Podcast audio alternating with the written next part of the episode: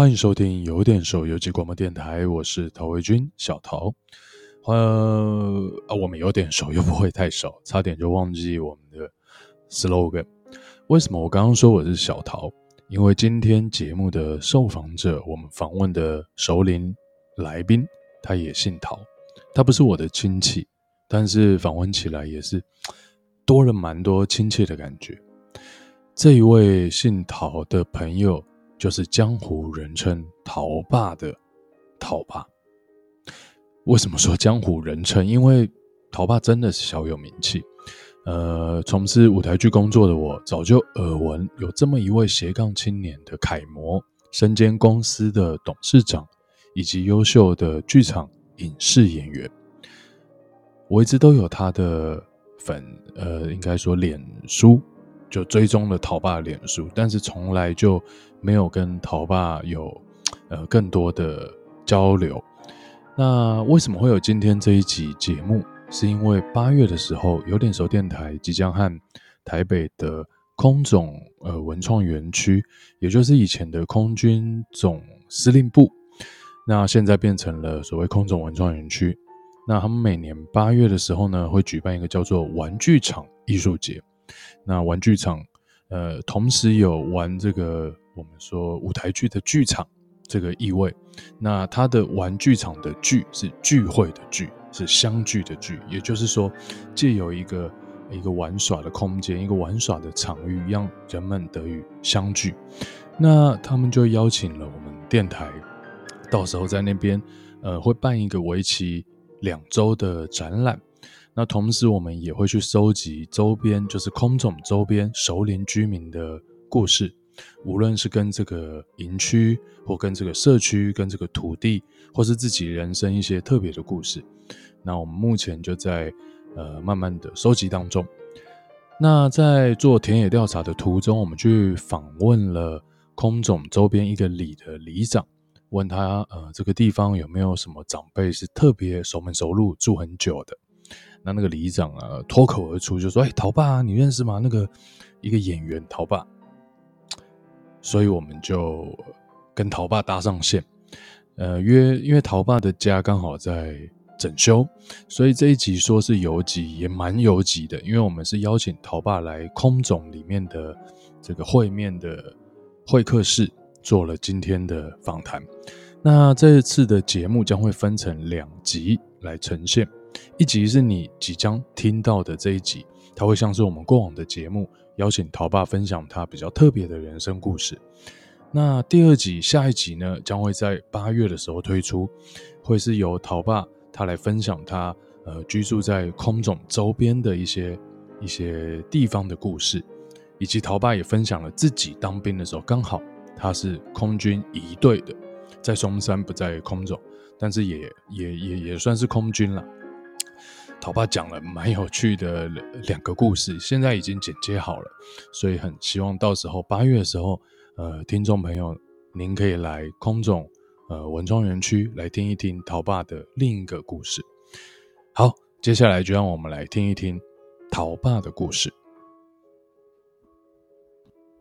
因为我父亲是做做事业的，所以我在当兵那一年，已经我父亲事业已经有点问题。当兵那年也心里也蛮急的，就是说不知道怎么办。那只有一个方法，在在那好好先先 K 书吧。因为我是外文系毕业，所以这个商业管理什么这种东西我也很弱。所以那年 K 了一年书，K 了一百一百多本书，有没有用？呃，多多少少有一点用。所以出去以后就开始接我父亲的事业，接父亲是千疮百孔，所以那段日子蛮辛苦的。帮我父亲做事第四年，自己刚好一个一个机会就，就创了个业，做做婴儿用品，代理意大利一个牌子，然后进口台湾。就就我主要的事业是做做婴儿用品的，那我父亲的事业差不多也都关光了，因为传统事业、民民生事业，像我们做吃的，我们做穿的，这种越来越难。我我父亲做事业是他喜欢做的东西。我我并并不见得喜欢。我们做面粉开始，面粉、饲料、畜牧、然后纺纱、织布、成衣、毛衣、呃西装这两线都不是我我我创的，是我父亲创的。但你去接的时候，呃，相当辛苦，因为因为你不好意思讲，这本身兴趣并不是那么大，然后也前面有前面的问题，然后事业，我父亲是个创业的人，他他喜欢做事业，我我不是个创业的人，我没有那么喜欢做事业，所以他一直在。开新的工厂，呃，创业没有那么容易了，所以再创新的事业，你的资金从哪里来？旧的事业的盈利越来越来越差，所以你的资金大部分是跟银行贷款和民间贷款这种，所以再开的新的事业不并不见得会赚钱，而且会赔钱。我在三十九岁的时候，我们公司就发生财务困难，然后就退票，然后开始重整，呃，分了大概八年偿还。债务，债务大概蛮多的，大概差不多十五亿，呃，所以大家听到都都叹口气，但那是有点麻木了，因为这累积下来利滚利，滚雪球一样越滚越大，因为那一分八的利息，一年就二十一点六，三年就一个本就就没有了，所以你开了新的事业，不但不赚钱，连利息都付不起，所以越滚越大。所以那最后没办法就就退票，退票还好，债权人蛮蛮客气的，蛮蛮那个，就是只要你老板没有跑掉，然后你提得出怎么样还债，他们绝大部分人都可以接受。所以我们就分了八年偿还所有债务，所以这个事业就这样呃稳定下来。所以那个那个是个很大的问题。那自己做的小孩子都是是因为。出国的时候看到婴儿用品呢，就觉得蛮蛮新奇的，说看了好几年，最后决定要做这个事业，所以开始做这个婴儿用品，然后做婴儿用品做了十年，然后开始做童装，做童装以后发现童装的利润比婴儿用品要好很多，婴儿用品是进口的，童装是我在台湾一个法国的品牌授权，我用它的牌子，所以你只要给他授权金。他把样品给你，前一年给你，呃，前半年给你，然后你照着他样子做，经过他 approve，所以那个东西呃的利润比较高，所以后来做童装以后，我们的业务就扩得比较大。这些年来还还不错，还总算自己做了个小小的事业。我在四十六岁的时候，忽然间就是也也不是忽然间，就是刚好我太太她参加了一个妇女会。妇女会，他们每年呃每个月办月会，每年办年会，办年会他们就要热闹一点。那年忽然间他们想演话剧，就找了这个表演工作坊的赖声川跟李立群来帮忙。那后来就是，哎，还有男的角色，男角色忽然间想到我了。那我我是以前唱唱歌的，唱西洋歌曲的，所以舞台经验有，我不会在台上卡在那儿不，只只就愣在那儿，呃。英文歌又简单，唱的错唱对，台下人不见得清楚，所以舞台经验有。然后大概他们觉得我退票处理债权，这个对我的这个这方面经验应该有很大的帮助，所以你应该会演戏，就叫我去嘎了一脚。没想到他们剧团居然看这个脸皮蛮厚的，是吧？上台也不紧张啊，就那个角色基本上三个条件我都符合，一个要讲山东话。我这从小我跟听爸爸妈妈讲的，要会弹吉他，这个都我都没问题。然后要会这个三字经、五字经、七字经，要讲起来很顺畅。我说你放心，这我平常都有练习，对吧？所以就这三个条件上台了，台下反应很热烈。一开始有点吓到，就是这个陶传正这个人怎么在台上怎么骂人了？这个不是因为习惯上，有时候朋友在一起也是那个。两个字、三个字，这样就就就开场白一样这样讲话，所以习惯了。慢慢听一一会儿，他们就接受了。这只要我一上台，我讲了个三字经、五字经，大家台下就很高兴，一直拍拍巴掌。后来演完了，下台赖声川、李立群就找我说：“哎，你可以演戏，以后希望你来跟我们一起一起演戏啊。”那时候表演工作坊真的是台湾第一天团。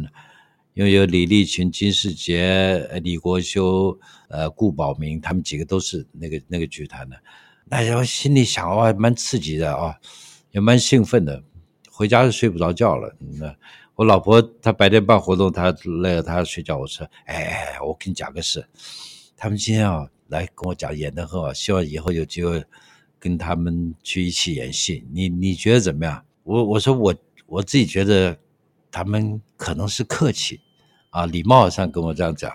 哎，我老婆对啊对啊，他更客气了。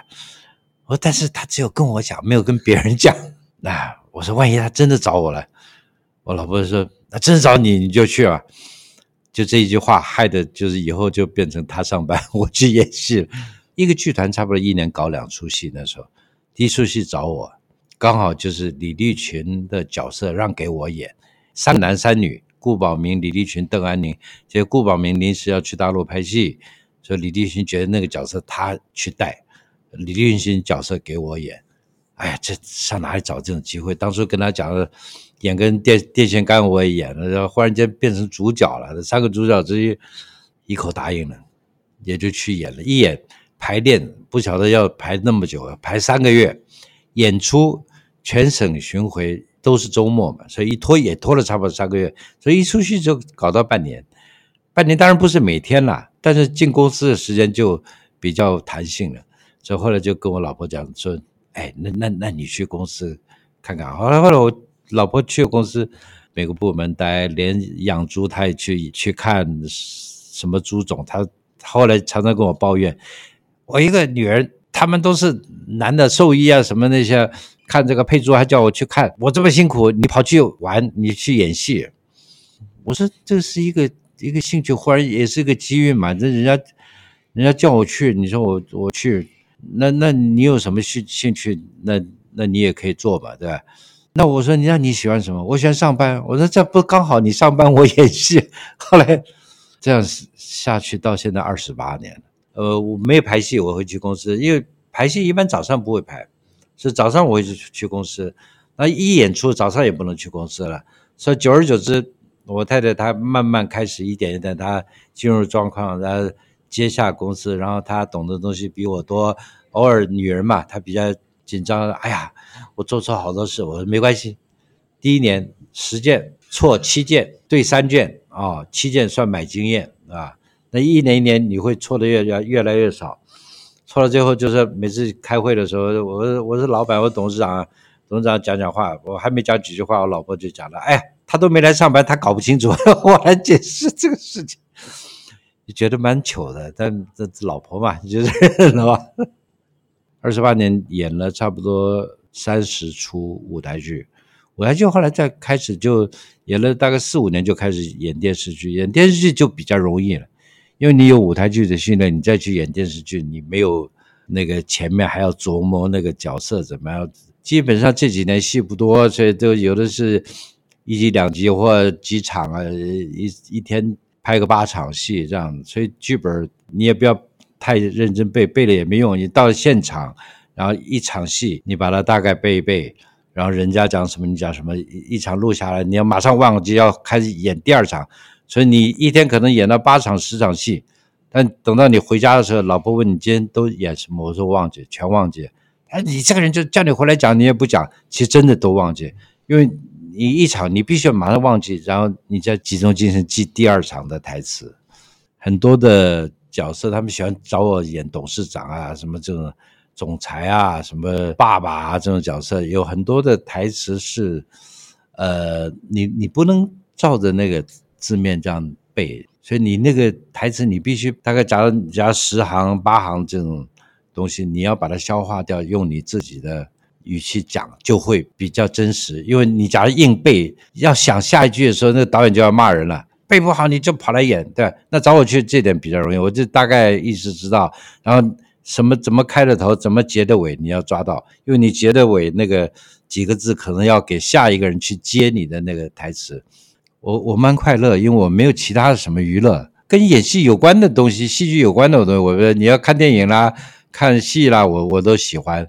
但是前面动运动的时候我没兴趣，所以人家说：“哎，你不看打棒球、打打打打高尔夫球没兴趣，完全没兴趣，打麻将也都没兴趣啊。”这戏剧可能是我从四十六岁开始啊，找到一个自己喜欢的东西。人家会讲你为什么会去演戏，我我就想，那你为什么会？那为什么想打麻将？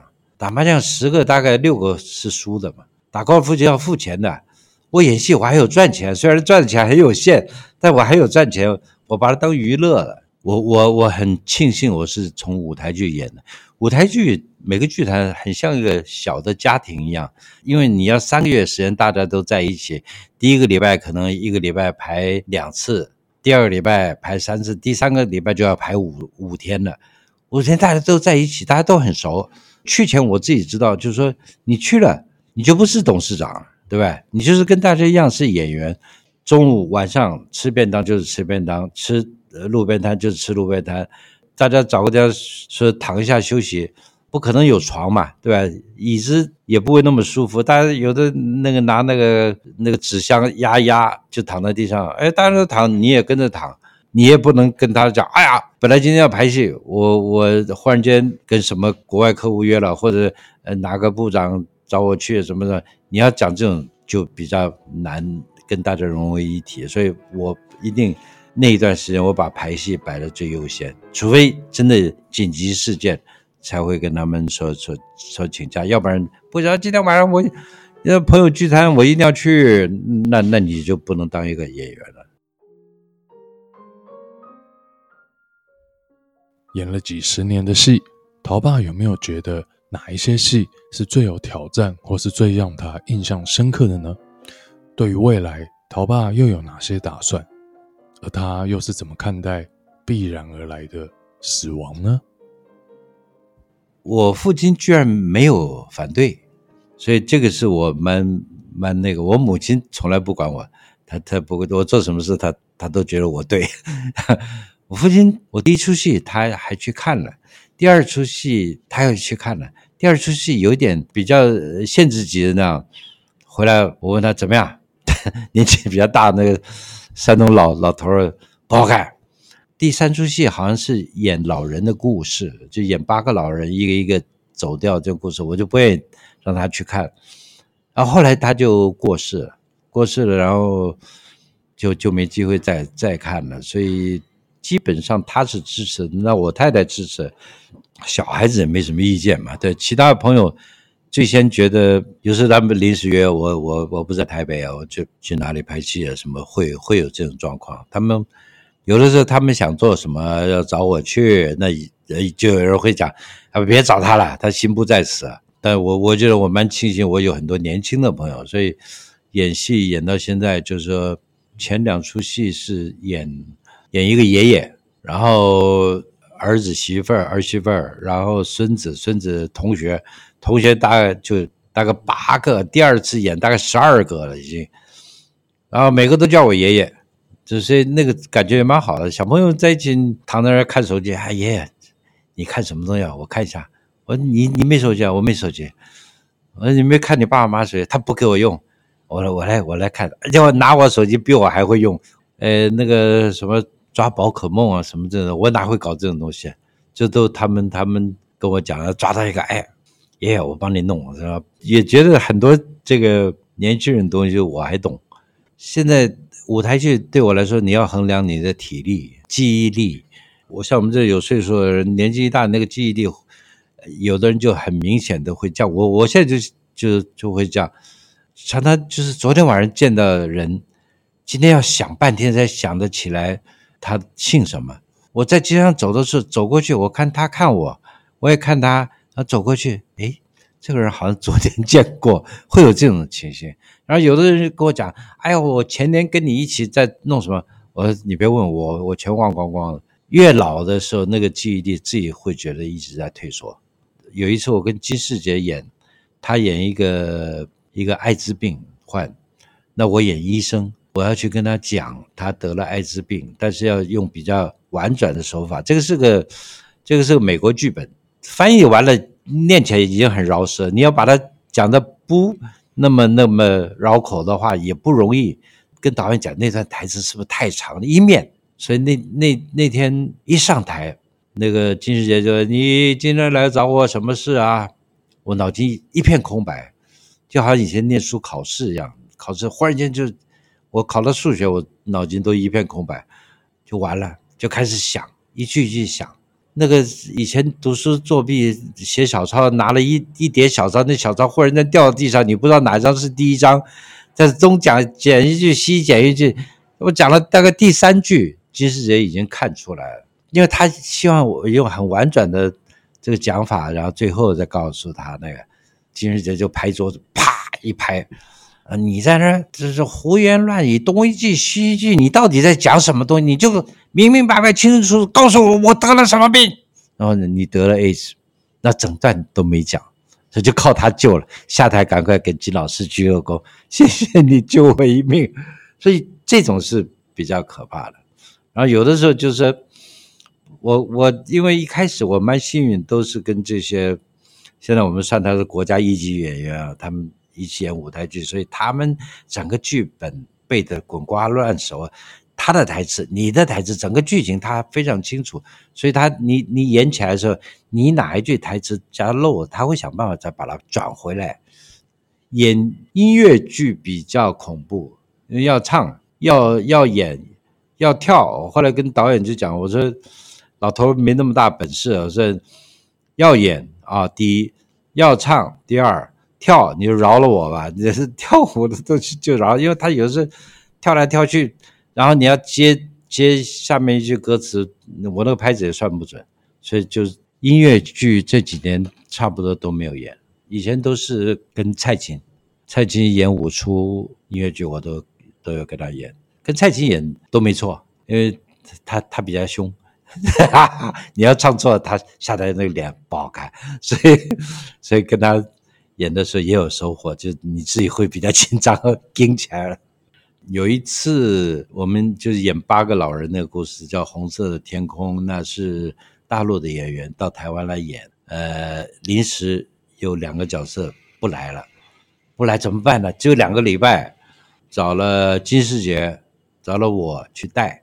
我不是带我原来那个角色，我是带李立群那个角色。李立群在大陆拍戏，我说我我不行。赖声川打电话给我，我说我不行，我不行。然后，他说你行你行，我说我不行我不行。两个人就电话里就这样在讲讲讲，讲到最后，我说我考虑一下好了，电话挂了，我就去找我老婆。我说他们现在临时要找个人救场，要演李立群的角色。我演我原来那个角色，戏份比较少，我可以演李立群的角色，开玩笑了，对吧？完全重新背，他的戏份又多，还要拉胡琴，所以我我说我怎么弄呢？老婆说那那你就把它推掉了。我就在我没讲话，老婆说那你最后怎么讲呢？我最后讲，我我考虑考虑，谁叫你要讲我考虑考虑？你讲个我不行就算了，你讲个我考虑考虑，等等就是考虑考虑，你就就要给人家那个那个意思，就是你可以演，好拼了命，两个礼拜排练，然后我还去找那个老先生学拉胡琴，拉一段那个京剧的一个一个头，哒哒哒哒哒哒哒哒哒哒哒哒哒哒滴哒滴呀哒哒滴哒滴呀哒哒，就这样硬是学了，然后。只有一个方法，看录影带，模仿李立群的演法，这个是最容易。你不要自己在想，你再再演一个方法出来，这演也就演演完了。那时候网上很流行上去评戏，尤其学戏剧的小朋友就，我我还会上网上去偷看他们讲什么呢？讲完我就知道快骂到我了，他们就拿我跟李立群比。我就上去插嘴，我说我必须讲一下话，因为临时叫我去演带李立群，我只有两个礼拜时间，以我的功力跟李立群是没有办法比较的，所以我只有一个方法，我尽量想办法模仿李立群，像不像三分样？对，我把戏也演完了，也没人许我，也没人那个讲，哎，小朋友啊，很善良，哎呀，陶爸辛苦了，老爸辛苦了，那那次是蛮。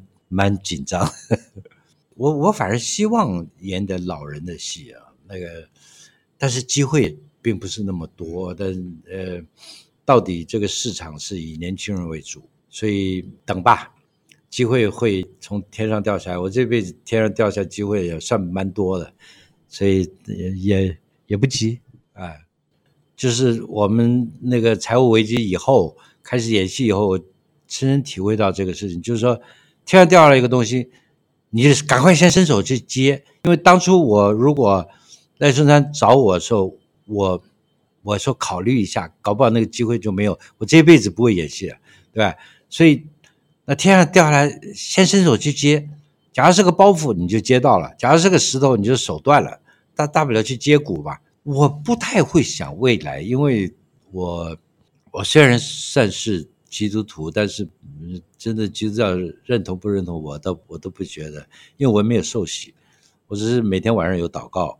假如说有天堂的话，万一有天堂的话，我觉得天堂不是给教徒的，是给好人的，对，所以不管你信什么教。假如有天堂，应该是好好的人、善人才会上天堂，而不是说你你放下屠刀立地成佛。我不相信这个东西。基督教人啊，你受洗就上天堂，没有受洗就不上天。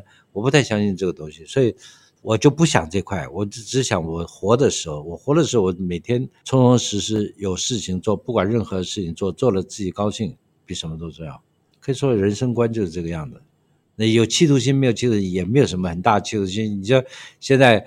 哎呀，我要演一个什么戏，多好的戏，有没有想过？当然有想过，但是就是说，有些人很积极，他会自己去弄弄一个戏，他来演。我我我不太会，我一想到就想到很麻烦，然后想到哎呀，可能要花很多钱，然后 想到这个东西，哎，算了，不要不要惹祸。我我会这样想。你看我父亲做那么多工厂，我这辈子只有做一个七哥，所以我把公司交给孩子的时候，我告诉你。你爷爷交给我是负数，现在是正数，正数交给你，以后怎么样是你的事，不是我的事。